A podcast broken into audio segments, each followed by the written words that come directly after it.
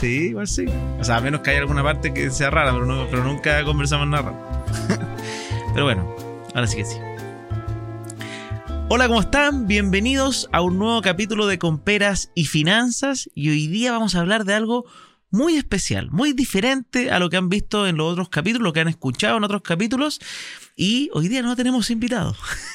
¿Por qué?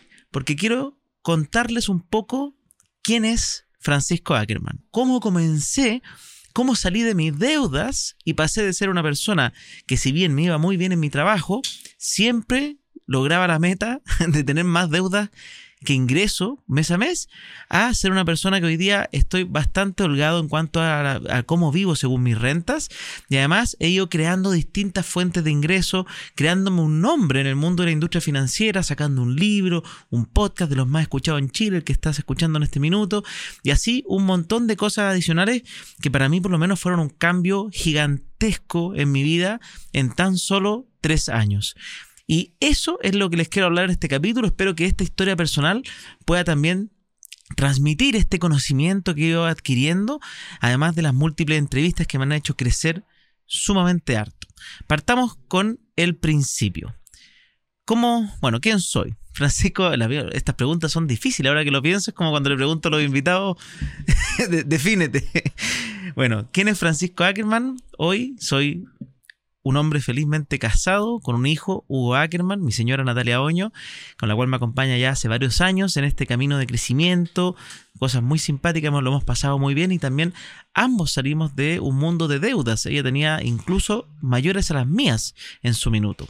Pero soy padre de familia, muy cariñoso con mi familia, soy hermano de cuatro hermanos, uno de ellos está muerto, murió en el 2004 en un accidente automovilístico pero con nosotros dos somos muy unidos. Somos tres sumamente unidos, tenemos inversiones en conjunto incluso.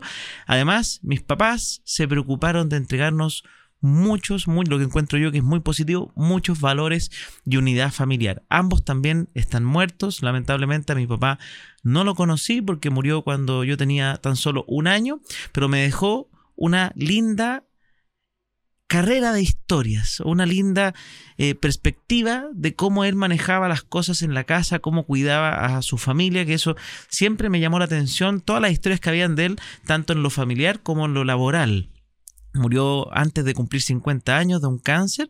Y por otro lado, mi madre, que tuvo que hacerse cargo de nosotros cuatro eh, en ese minuto, con mucho esfuerzo, porque obviamente era, eh, en ese tiempo se casó con mi papá muy joven, en este momento ella no, ella no estudió una carrera, simplemente se enamoró, salió del colegio, empezó al tiro a hacer una vida como de dueña de casa junto a mi padre, entonces tuvo que enfrentarse a la vida de comenzar a hacer todo ella sola. Y aún así, sin tener esos conocimientos y metiéndole tanto pino, porque me imagino, bueno, yo ahora soy papá y entiendo esa, ese fervor que uno tiene por ellos, se sacaba la mugre, y yo de hecho la veía poco. Y vamos a hablar de ese tema porque mucho tiempo yo culpé a mi situación familiar de mis problemas.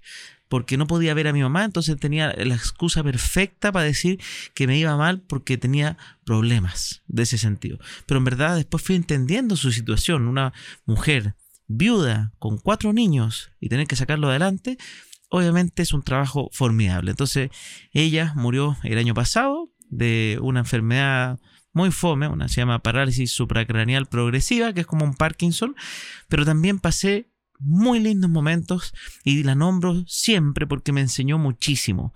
Me enseñó muchísimo de la vida, de ser siempre alegre con los demás y los últimos dos años hablamos de plata, que era algo que estaba prohibido antes. Nadie hablaba de dinero en la mesa, nadie hablaba de política, eran temas tabú.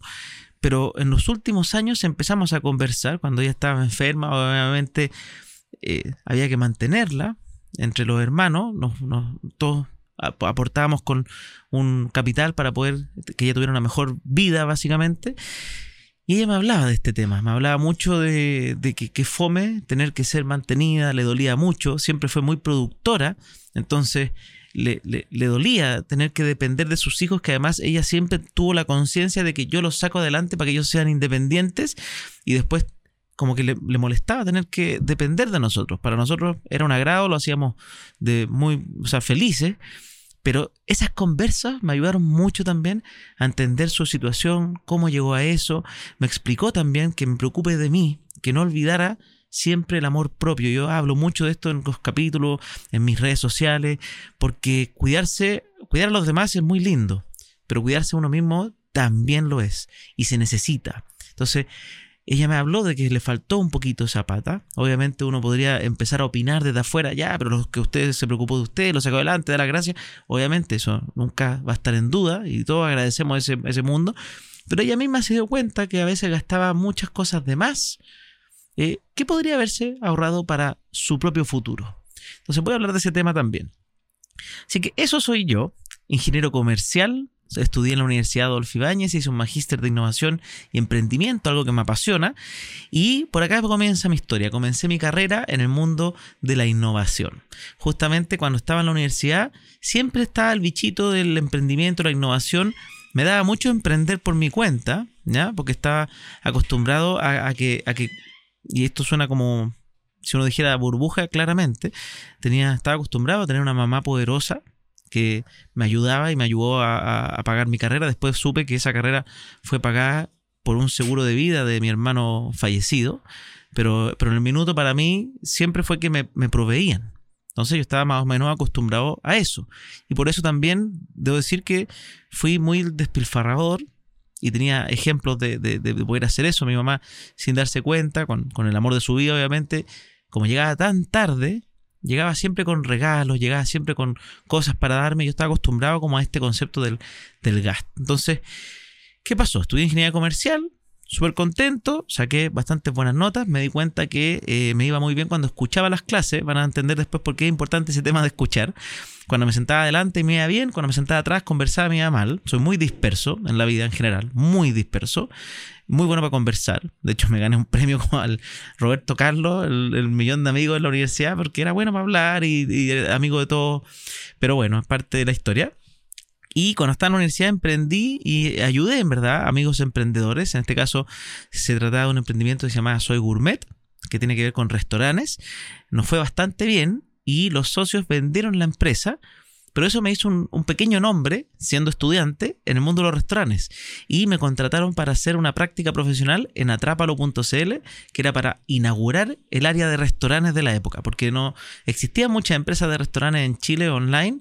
Entonces yo tenía esa expertise. Fue muy divertido porque en ese tiempo ya tuve que empezar porque era estudiante no podía trabajar todo el tiempo, pero me iba muy bien y creé un área muy sólida. Tuve que contratar a mi jefe y a mi supervisor en esa, en esa empresa. Fue muy simpático. Después me fui de viaje a Australia, viví un año allá, volví y ahí terminé mi carrera mi último año. Eh, y volví a trabajar en Atrápalo. De nuevo me contrataron, obviamente no, no, no podía, como era estudiante, trabajaba part-time. Y una vez que ya no me dio el tiempo entre el estudio y el trabajo, decidí renunciar, terminar mis estudios y me contrataron en una empresa que se llama Telecheque, que es de garantización de cheques. Básicamente ahí aprendí varias lecciones en la vida, varios temas que no me gustaban mucho, pero, pero también trataba de meterle innovación a una empresa de una industria muy antigua. Imagínense, cheques. Yo decía, ¿quién hace cheques todavía? O sea, era una cosa muy rara. Eh, después, bueno, entré en el mundo inmobiliario y me di cuenta que todavía se usaba mucho el cheque.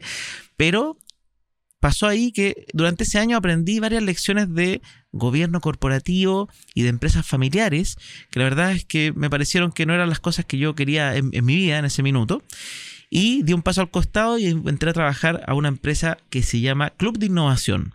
Ahí fue donde conocí el mundo más de las inversiones.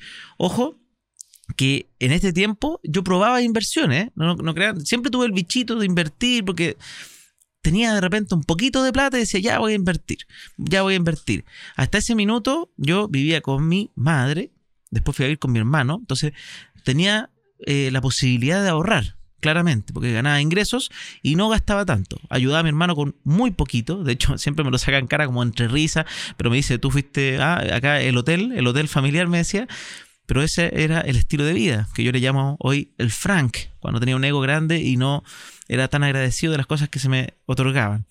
Entonces, ¿qué pasó? Empecé a invertir en distintas cosas. Primero probé en el trading, me fue mal, perdí toda la plata inmediatamente al octavo día, si no me equivoco. Metí 500 mil pesos, que fue, me acuerdo, el primer, eh, el primer ahorro grande que tuve de un sueldo en esta empresa que era de, de garantización de cheque. Los puse, al día siguiente tenía 800 mil pesos y yo dije, ya listo, a esto me voy a dedicar, estoy trabajando por, por gusto y voy a dedicarme al trading. Pasaron un par de días sin entender nada, obviamente invertí sin conocimiento, sin estudiar y pasaron ocho días, veo mi cuenta y mi cuenta estaba en cero.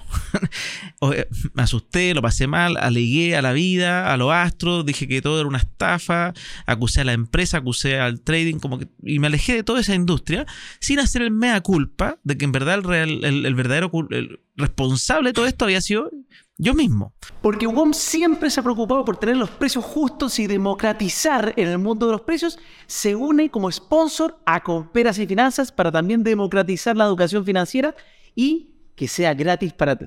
Grande Euro Inmobiliaria que es parte de Comperas y Finanzas y está buscando proyectos de inversión para cualquier tipo de bolsillo y en diversas comunas de la capital, Euro Inmobiliaria es el lugar para ti. Simplemente únete al link que está abajo de estos videos y podrás encontrar quizás tu próxima oportunidad de inversión. Grande Euro Inmobiliaria por ser parte de Comperas y Finanzas. Pero bueno, muchas veces nos pasa esto en las inversiones. Después continué y empecé a invertir en Cumplo, una empresa bastante interesante. De hecho, entrevistamos a Nicolás Che, el fundador, en uno de los capítulos. Me fue muy bien en esa empresa. La verdad es que saqué bastante retorno, más o menos, si no me equivoco, como un 18 anual o un, 17. Pero ¿qué pasó? Lo saqué y gasté toda la plata y no volví a invertir. Porque me dediqué a pasarlo bien. Ese fueron mi enfoque en esos años, con este bichito nomás. Y acá fue algo interesante. Cuando pasé del club de innovación, que básicamente era una empresa eh, pequeña en la cual yo estaba creciendo, era gerente comercial de esa empresa a, una temprana edad, pero la empresa era pequeña. Obviamente me quedaba un solo puesto, era gerente general. La empresa no quería crecer más allá de Chile, lo cual yo dije acá mi horizonte de crecimiento es solamente este grupo. Eh, y me había comprado un departamento hace unos meses atrás en capitalizarme.com. ¿Qué pasó? En ese tiempo empecé a mi amigo de Gabriel Sid, el fundador. ¿Por qué? Porque yo era bien hincha pelota. Esa palabra, eh, como muchos clientes a veces, estamos muy entusiastas en saber qué pasa con nuestra inversión. Yo compré un departamento, no tenía idea. No se enviaban informes, no se sabía nada de lo que yo había comprado. Entonces yo directamente iba a la fuente original, al fundador, y lo llamaba y le preguntaba, oye, ¿qué onda? ¿Qué pasó? Y ahí él me, cordialmente me decía, tomémonos un café. Y nos juntábamos a tomar un café, después empezó a hacerse una tradición, nos juntábamos una vez al mes. Al principio era, fui como cliente que alegaba, pero alegaba muy en positivo, eh, buscando oportunidades de mejora, porque yo venía del mundo de la innovación y este era un emprendimiento. Yo estaba comprando mi primer departamento en una empresa que le había vendido a siete clientes, yo era el cliente número siete. Después ya eran varios cientos de clientes, pero al haber sido el primero, viví toda esta experiencia y con el tiempo, al año, me dice, ¿por qué no te vienes a trabajar conmigo? Y ahí es cuando entré a trabajar a capitalizarme. De hecho, en verdad me lo había pedido antes, me lo pidió al principio, pero yo le dije, olvídalo porque estoy recién entrando a trabajar en el Club de Innovación, que para mí era bastante interesante porque iba a operar, iba a trabajar con Iván Vera, que es un alguien muy, muy importante en el mundo de la innovación y que me transmitía mucha confianza y mucho posible crecimiento. Entonces me quedé ahí. Pero al año dije ya, es momento, creo que aquí no puedo crecer mucho, pese a que cuando me hizo la oferta me habían ascendido justo y me ofreció trabajar por lo mismo. Solamente que acá viene una primera lección que quiero entregar en este capítulo, que es eh, el cómo uno se enfrenta a las decisiones y cómo va negociando el futuro en su vida laboral. En ese caso, este era un emprendimiento. Hay muchas personas que les gusta partir, obviamente, por las empresas grandes, consolidadas, donde probablemente esto no se va a poder llevar a cabo, porque es muy difícil que uno en una empresa corporativa gigantesca pueda negociar participación de la empresa al entrar. Lo veo muy difícil. Sí puedes comprar acciones quizás, pero no es lo mismo. En este caso yo le dije, mira, yo quiero entrar, acepto el desafío de ayudarte en la empresa, pero quiero ser socio. A lo que él me responde, esfuérzate, veámonos en el, veamos esto en el camino. Eso se demoró cuatro años. Al cuarto año me hicieron socio de la empresa, con una participación pequeñita, pero para mí fue una cumplida de promesa. Porque yo partí diciendo esa intención. Y comencé trabajando con el mismo sueldo, hice una carrera muy bonita, estuve ocho años en capitalizarme, eh, casi nueve, trabajando continuamente, haciendo crecer distintas áreas, pero como les digo, y acá es donde otra parte bien importante, mi ego crecía cada vez más. A mí me, iba muy bien, entablaba muy buenas relaciones, porque yo tenía un ejemplo familiar muy potente que yo quería llevarlo a cabo, el ejemplo que tenía de mi papá, de mi mamá. Entonces trataba siempre de entablar muy buenas relaciones personales, me llevaba bien con todo en la empresa, eh, pero ¿dónde estaba este ego en el que adentro mío yo pensaba siempre que tenía la razón? Me llevaba bien, conversaba, tomábamos decisiones y todo, pero yo tenía la razón y siempre tenía la razón. Aunque yo conversara con alguien y estuviera muy atento a lo que decía, tomaba los elementos que me parecían a mí.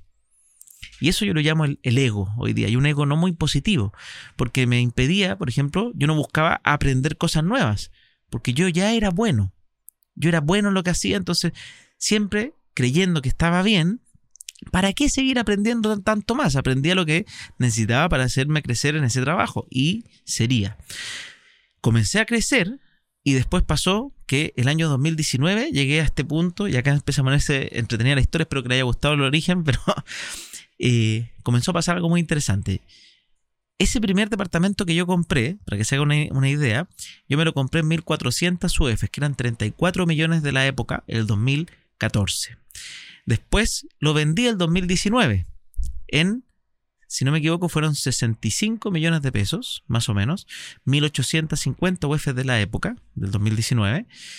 Y uno diría, oye, qué buen negocio hiciste, Francisco. Y entre medio, ojo, los cinco años que estuvo arrendado el departamento fueron ingresos constantes. Tuvo solamente un mes de vacancia o un mes y medio en lo que yo recuerdo de los cinco años. Estuvo siempre arrendado.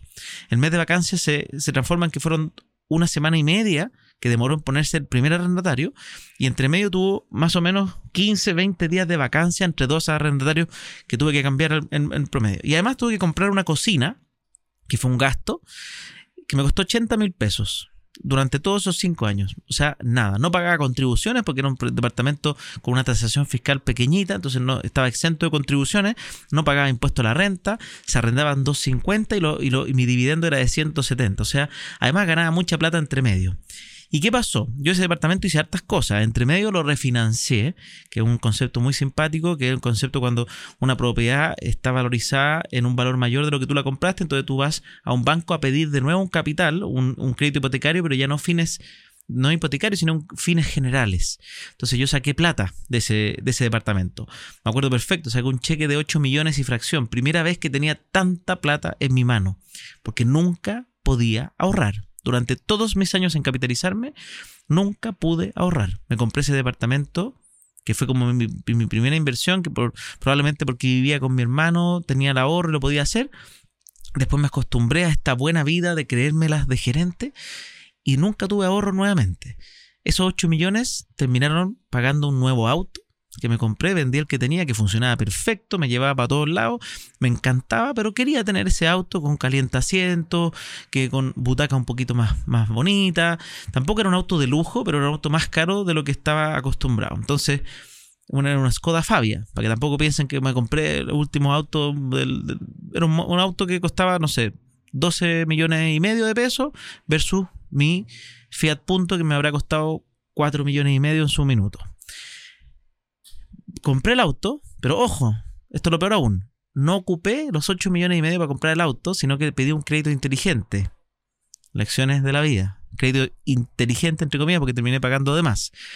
Supuestamente porque yo lo iba a prepagar rápido para ganar un descuento, cosa que no lo hice tampoco. Y esos 8 millones y medio pagué una, una parte para pagar el auto y el resto me lo gasté en ocio y también en prepagar algunas deudas que ya tenía en ese tiempo. Pasó el tiempo, esto lo habré hecho el 2017 y el 2019 ya vendí la propiedad y saqué otra vez un, montón de dinero. Además, todos los meses me sobraba riendo, que también me lo gastaban puras tonteras. Fiestas, carrete, café, invitar a, mujeres a salir o, invitar a mis pololas. En ese minuto había tenido polola. Entonces, siempre gastos, gastos, gastos.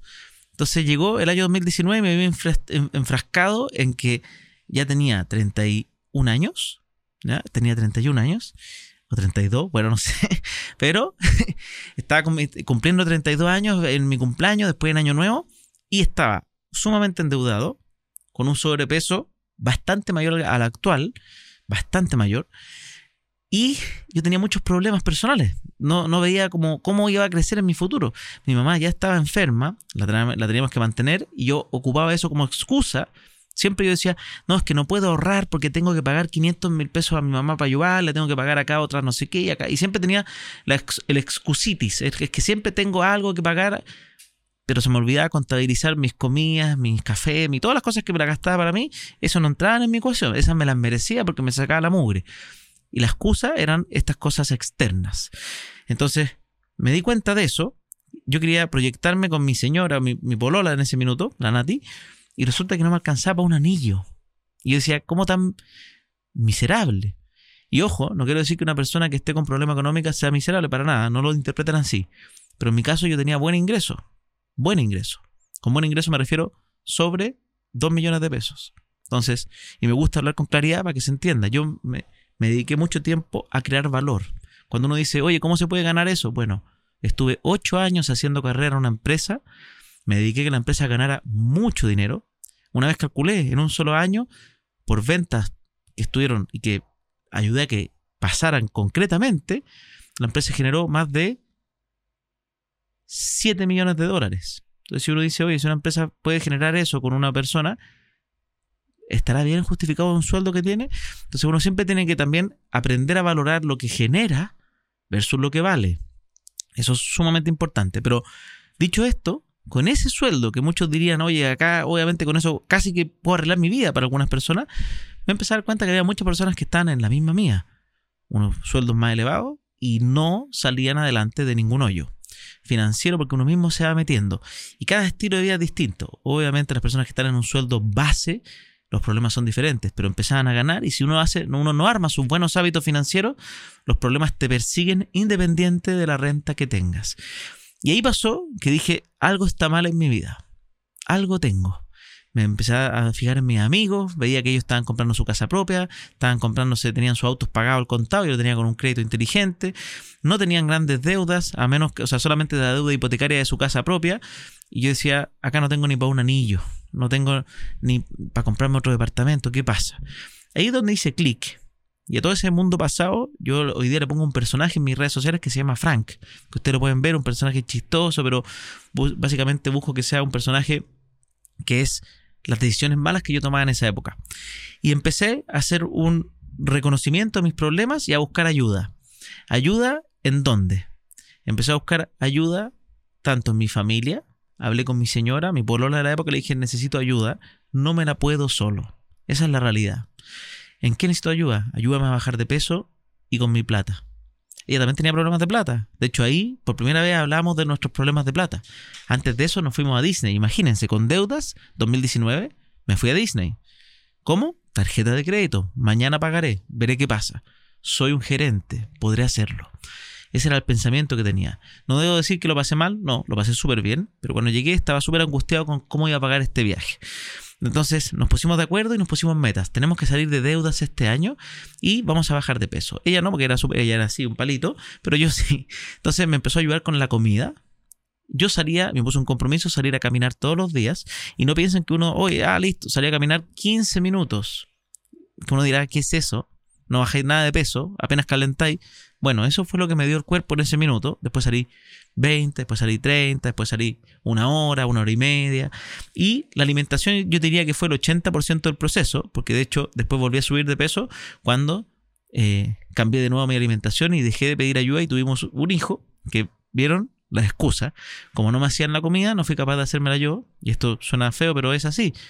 Mi señora, mi polola, me ayudaba haciéndome la comida me hacía, ella cocinaba los domingos y me dejaba la comida hecha en tuppers para que yo fuera ordenado en las comidas. Y con eso bajé de peso. Entonces hoy día, probablemente si quiero bajar de peso no, tengo que hacerlo yo mismo, obviamente, porque ahora tenemos otras cosas cada uno. Pero ahí está una razón de cómo partí con el peso. Y con las finanzas partí escuchando podcast de educación financiera y audiolibro de educación financiera. Comencé con uno que se llama Neurona Financiera, que lo recomiendo a todo evento. Muy básico, muy simple, pero muy concreto con los tips. Te ayuda mucho a crecer como persona, a ahorrar, a entender el concepto del dinero y varios tips más. Neurona Financiera Rodrigo Álvarez. Y ahí empecé el camino. todos los días saliendo a caminar y escuchando podcast. Pasaron tres meses y algo maravilloso ocurrió. Pude ahorrar. En enero ahorré 50 lucas, que era poco para algunos, mucho para otros. En mi caso, por fin podía. Tenía 50 lucas después de gasto.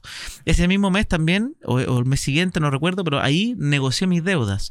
Las consolidé todas porque tenía varias tarjetas, cerré varias tarjetas de crédito y me quedé con un crédito de consumo de 15, de 15 millones. Eso fue el hoyo financiero que tenía. 15 millones de deudas que las dejé en un crédito de consumo de una cuota de 500 lucas por 36 meses, más o menos. Ese era mi, mi, mi, pecado, por así decirlo. Dije, ya, esto lo tengo que pagar todos los meses y ya empecé a sumar gastos. Yo decía, pues yo tengo que pagar 500 a esto, 500 a mi mamá, ya me queda la mitad. Pero bueno, ahorré 50 lucas. También me di cuenta que podía vivir con varios, harto menos. Porque igual podía vivir pese a que pagaba esas dos grandes cuotas. Podía vivir y bien. Entonces, empecé a ver en qué se me iba la plata. Hice un Excel detallado de todo lo que me gastaba. Me di cuenta que me gastaba más de 100 mil pesos en café, incluso, o sea, harto más de hecho. Y después yo alegaba de que no me alcanzaba las vacaciones, gastándome más de 100, 150 mil pesos solo en café.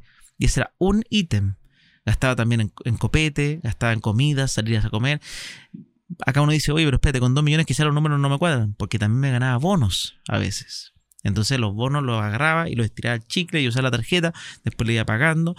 Tenía la venta de departamento. Si calculan cuánto gané en el departamento, son más de 20 millones más lo que ganaba con el arriendo. Siempre mi plata, siempre me aparecía plata de algún modo, porque sabía buscar formas de hacer plata, pero desaparecía rápidamente. Entonces, ese orden financiero me permitió ahorrar 50 lucas, después 100, después me acuerdo que en marzo empecé a aumentar mis ingresos en el trabajo. Dije, y eh, acá clásicos libros secretos y este tipo de cosas, pero decretar. Dije, voy a cambiar acá no solamente mis gastos, voy a cambiar mis ingresos. Y hablé con mi socio en el minuto, le dije, quiero ganar más plata. Pero obviamente, tú, si tú vas a tu, a tu jefe o, oye, quiero ganar más plata, te van a pegar un charchazo. Porque, oye, ¿a, pito de qué? dije, no, tengo un piloto, tengo una idea, voy a generar más ingresos para la compañía. Yo lo voy a hacer, confía en mí. Llevo ocho años acá, me he sacado la mugre, trabajaba muy bien, entonces confía. Administré una fuerza de venta de 200 personas.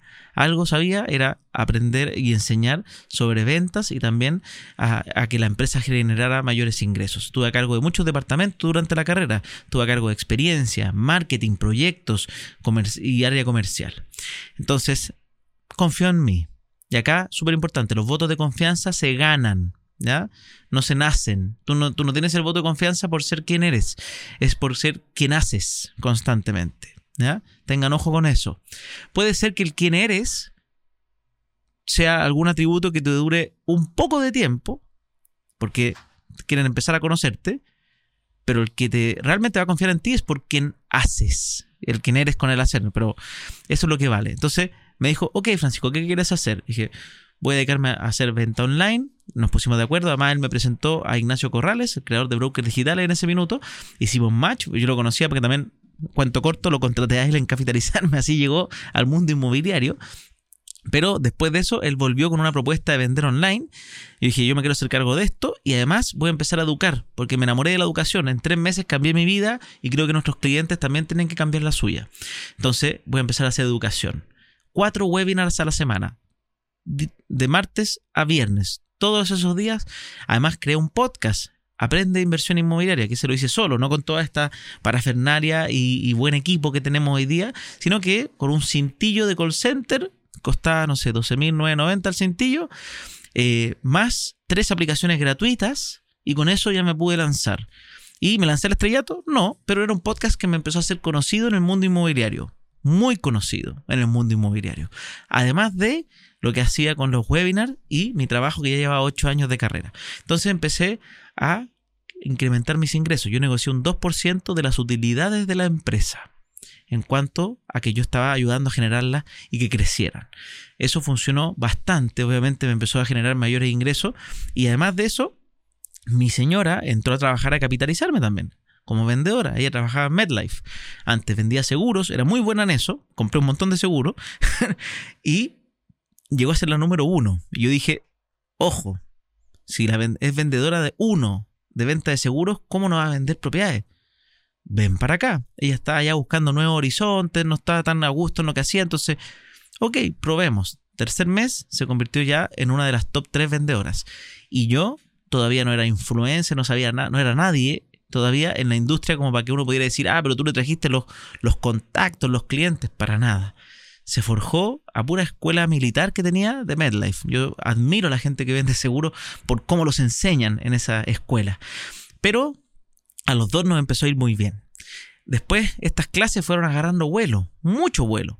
Y en algún minuto hasta contabilizamos con el departamento de marketing que hasta un tercio de los clientes llegaban porque habían escuchado alguno de los podcasts de educación financiera o alguno de los webinars o la comunidad en Facebook que cree. O sea, agregué valor a la vena a la compañía, lo cual obviamente significó un crecimiento personal.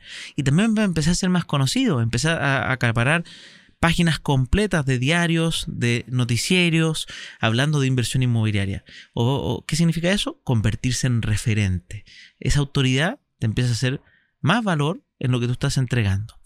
Pero pasó algo, que acá hay una lección también importante. Yo solo negocié un acuerdo para mi sueldo de un año, 2020.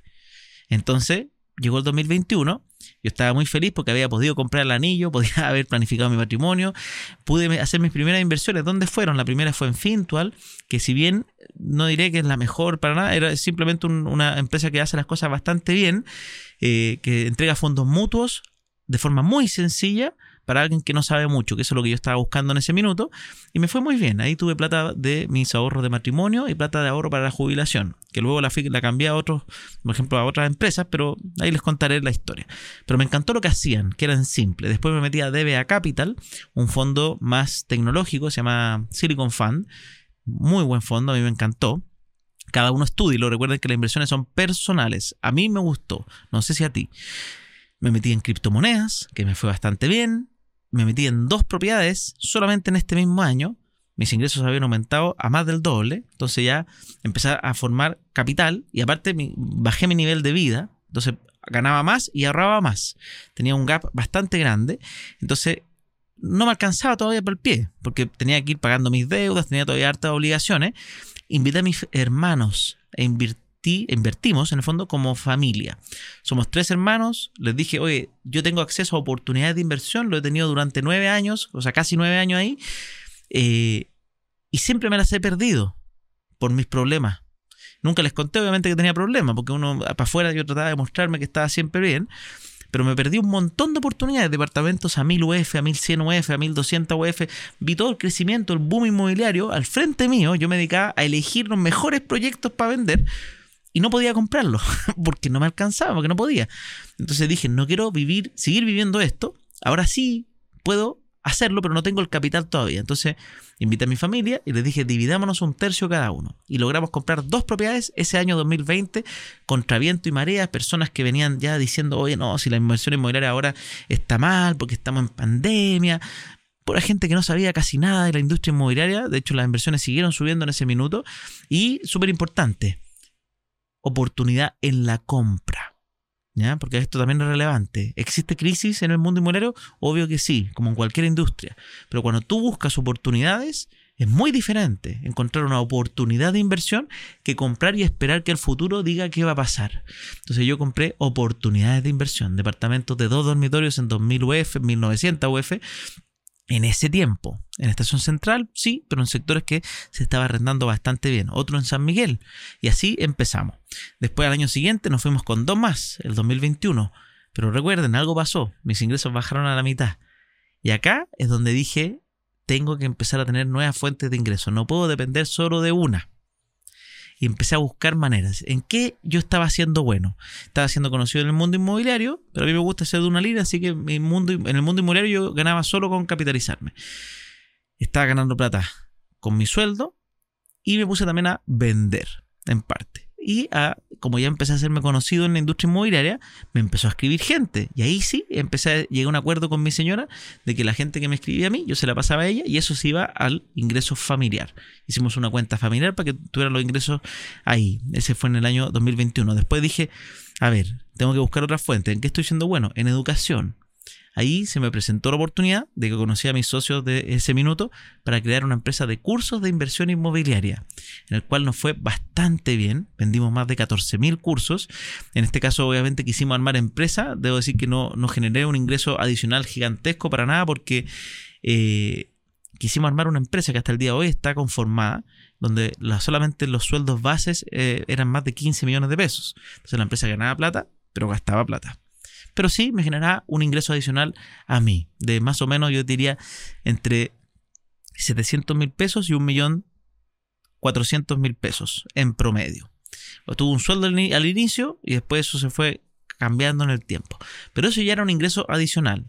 Segundo, después empecé a pensar en dónde más estoy agregando valor.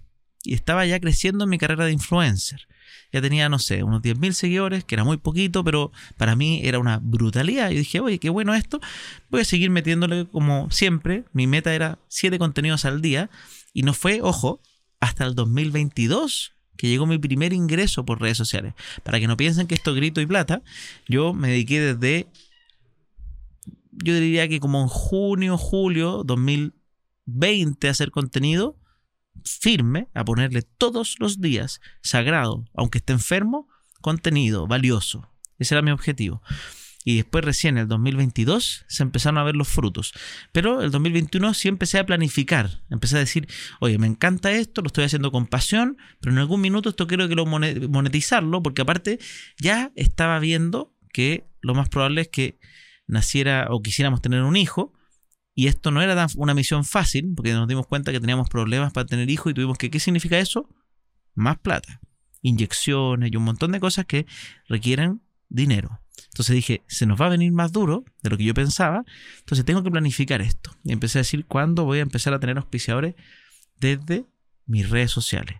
Y esa se convirtió después en una fuente de ingreso adicional, que hasta el día, el día de hoy es una de mis fuentes de ingreso principales. Y el 2021 me dediqué muy fuerte al crecimiento personal dentro del mundo mentalidad y en otras inversiones. Empecé a invertir mi dinero de forma concreta en departamentos, en terrenos, en, me compré un terreno y en la venta de bienes raíces, que era lo que yo sabía hacer. Y también empecé a aprender de inversiones y a probar el mundo accionario, en el mundo de los fondos mutuos que ya tenía, pero empecé a introducirme aún más en ellos. Entonces el 2021 yo diría que fue un año de crecimiento donde lo principal fue el mundo inmobiliario para mí, mientras fui creando las capacidades para empezar a generar ingresos de otras maneras. También fue el año que me atreví a emprender. Y esto fue bien interesante. Les conté que me hice estos socios en la empresa de cursos.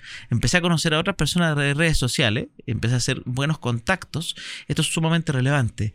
¿Con quién te juntas? Me empecé a juntar con muchas personas que estaban con ganas de crecer, con ganas de avanzar en la vida. Eso me ayudó mucho a estar muy mentalizado en eso. Entonces, y me ayudó mucho a crecer también en redes sociales. Entonces, creamos esta empresa de cursos. Empezó, nos empezó a ir bien y yo, imagínense, en septiembre, si no me equivoco, del 2021 dije, me atrevo a renunciar. Ya tenía ahorrado bastante, bastante de mi sueldo, tenía bastante para poder sobrevivir varios meses, más de dos años, sin ganar ingresos, si es que yo quería.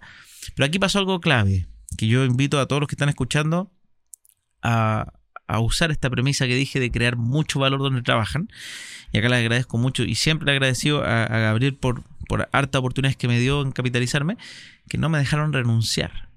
Y eso fue algo que me ayudó mucho. En el minuto lo aproveché, obviamente, porque eh, al renunciar yo estaba dispuesto a perder todo. También creo que uno tiene que aprender a ser, eh, no sé si la palabra es ser, ser bien hombre, ser bien mujer para tus cosas. Pero yo dije, no voy de esas personas que se ponen a trabajar mal para que los echen y ganarse un finiquito. Y dije, acá si yo voy a salir es porque voy a emprender y voy a salir, como debiese ser, creo yo. Eh, de hecho, hay países que ni siquiera existen los finiquitos y acá no es para entrar en polémica, pero la gente avanza o no avanza dependiendo de su calidad, ¿no? De tener retenido a, las personas por, este tipo, de este concepto. Entonces dije, adiós. Y me dijeron, no. Quédate, ¿qué necesitas? Y dije, necesito todo mi tiempo, voy a emprender. Hagamos algo. Ven un día a la semana, un par de horas a la semana, y yo te sigo pagando un sueldo. Porque quiero que sigas siendo rostro en la empresa porque lo estaba haciendo muy bien Yo, la gente creía que yo era dueño de capitalizarme en ese minuto. Era el que traía muchos clientes a la empresa. Entonces tenía harto valor creado. Y además de eso, quiero que sigas motivando a la fuerza de venta. Quiero que sigas haciendo eso que estás haciendo tan bien. Entonces dije, ok, no tengo ningún problema. Y yo trabajaba un día a la semana, los viernes, y el resto podía emprender. ¿Y qué significó eso? Porque esto fue muy interesante. No me bajaron el sueldo. Hay gente que cuando pasan esas cosas dice, ah, siempre te pudieron pagar más. Eso es cuando tú tienes una mentalidad negativa.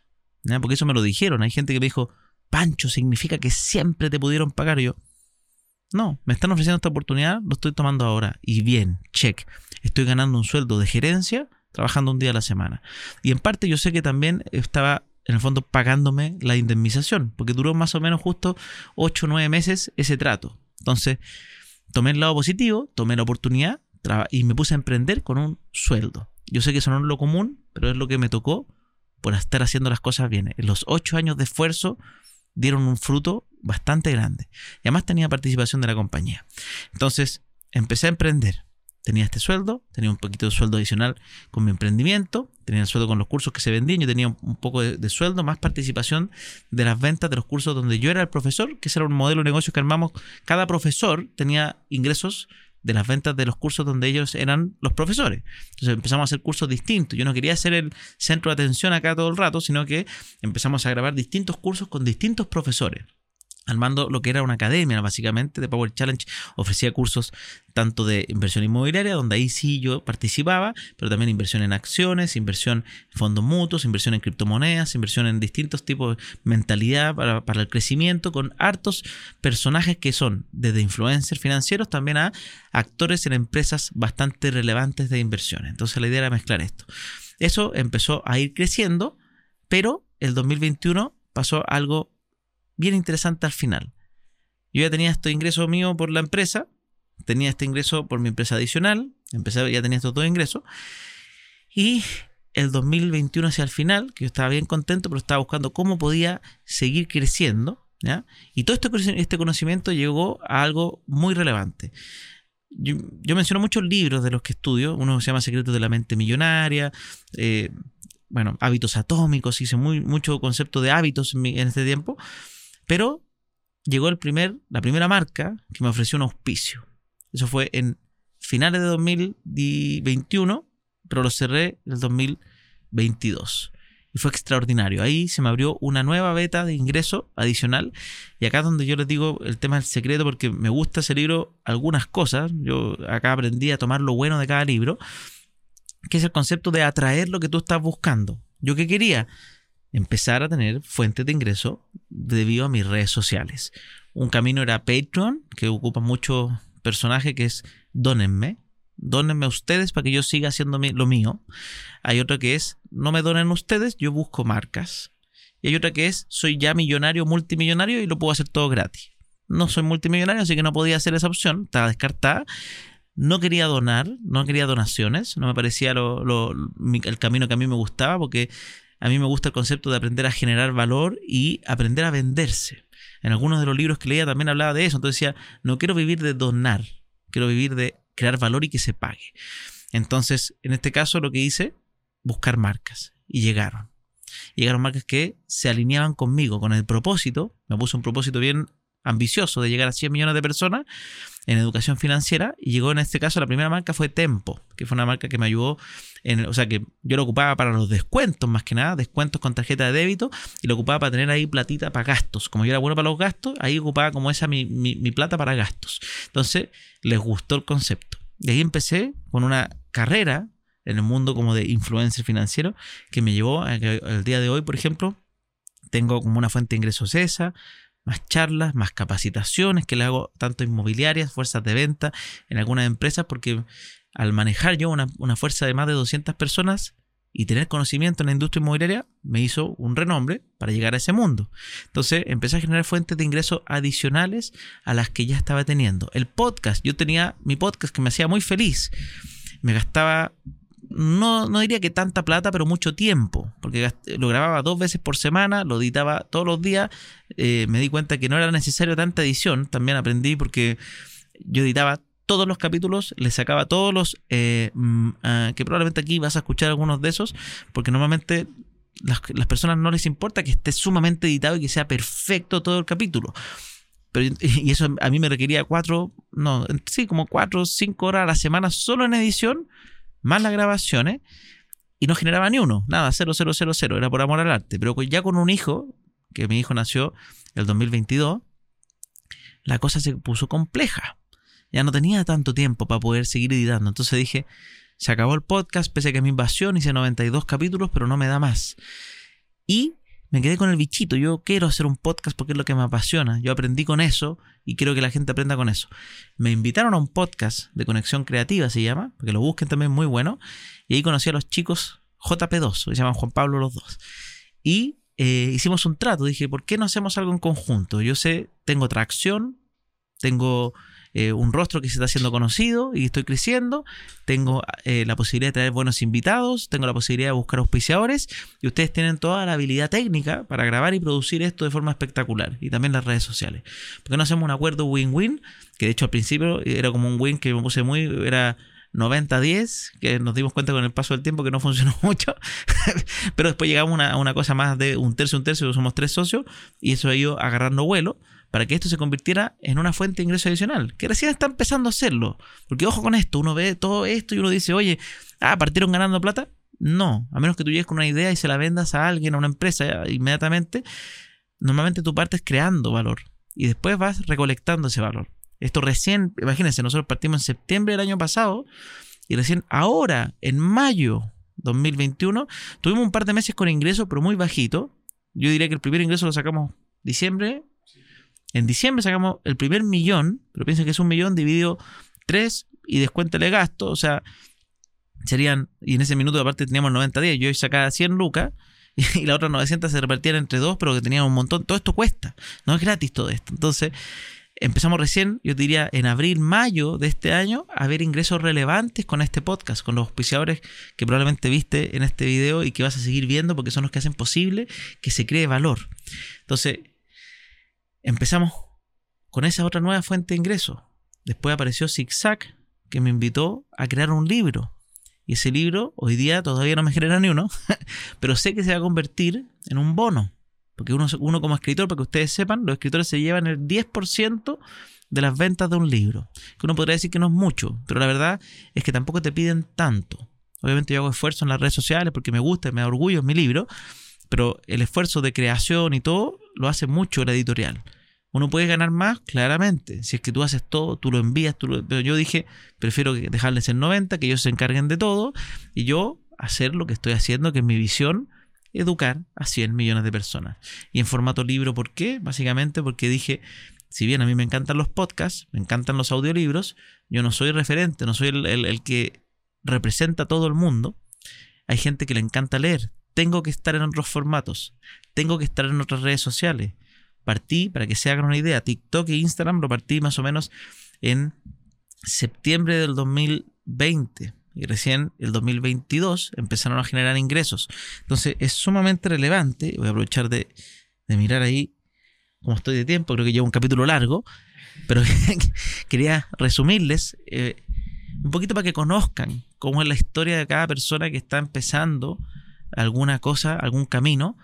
Estos años para mí han sido extraordinarios, han sido de mucho crecimiento, pero todo eso detrás requiere mucho esfuerzo, mucha disciplina, y más si eres una persona que tiene que es bastante desordenada o dispersa, pero en verdad cualquier persona va a tener un esfuerzo propio para su capacidad y va a poder romper sus capacidades y hacerlas crecer.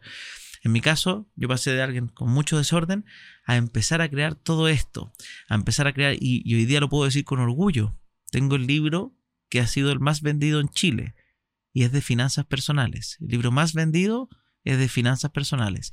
El podcast con peras y finanzas es el podcast más escuchado en Chile de educación financiera. Más escuchado en Chile de educación financiera. Está en el top 10 peleando con puros podcasts de ocio y entretenimiento, que no tiene nada de malo el ocio y el entretenimiento. Pero es importante que uno empiece a crecer y, y buscar, ojalá, ser lo mejor en tu área. ¿Para qué?